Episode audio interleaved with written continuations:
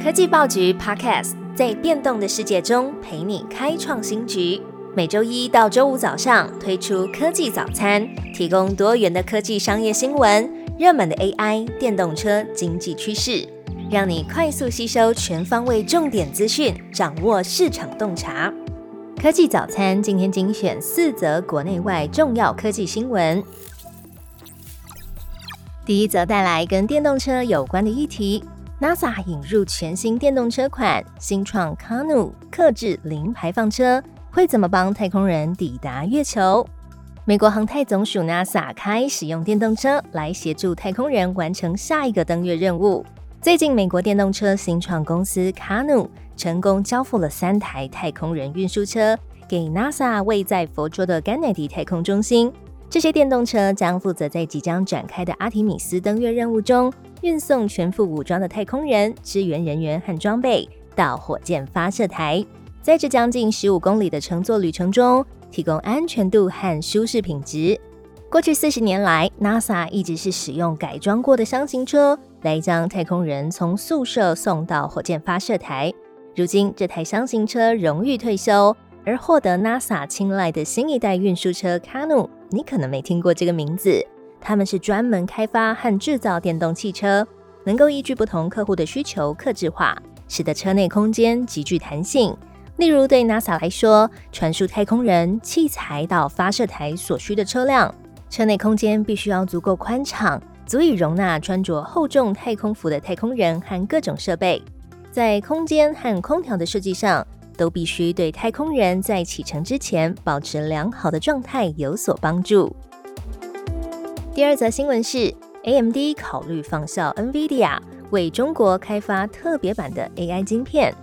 这礼拜仍然是各大科技巨头的财报周，AMD CEO Lisa 苏姿峰在财报电话会议上表示，AMD 预计在下半年的数据中心业务会比上半年成长百分之五十左右。部分归功于新的 AI 晶片，而且 AMD 会在今年的第四季提高旗舰产品 MI 三百的 AI 晶片产量。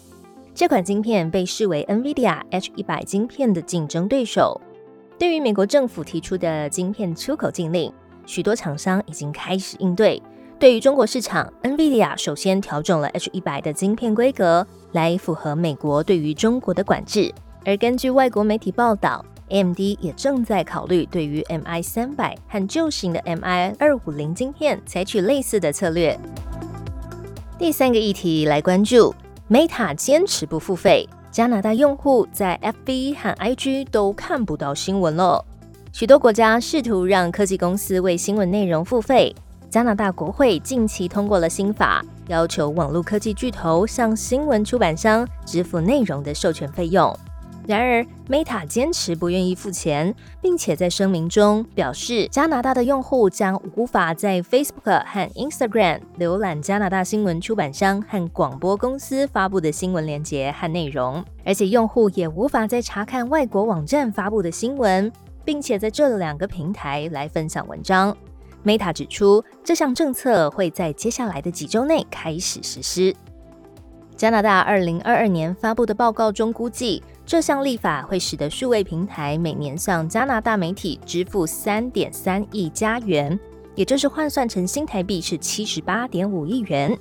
根据中央社的报道，Meta 认为这项法案不仅存在缺陷，而且是基于错误的前提。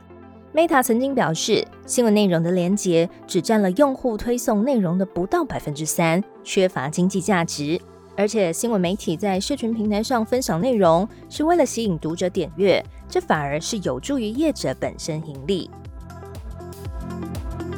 最后是对岸的新政策：中国拟限制青少年每天上网最多两小时，结果科技股暴跌。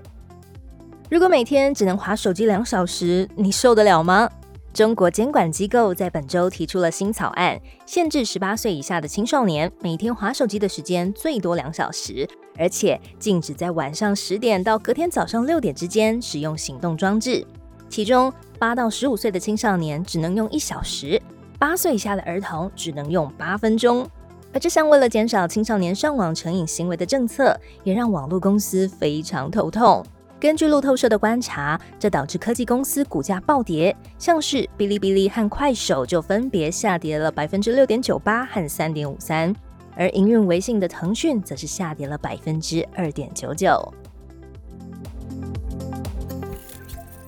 科技报局 Podcast 全新登场，记得按下关注，点选追踪。最好听的科技新闻都在 Tag Orange，锁定科技早餐，为你快速补充营养知识，活力开启新的一天。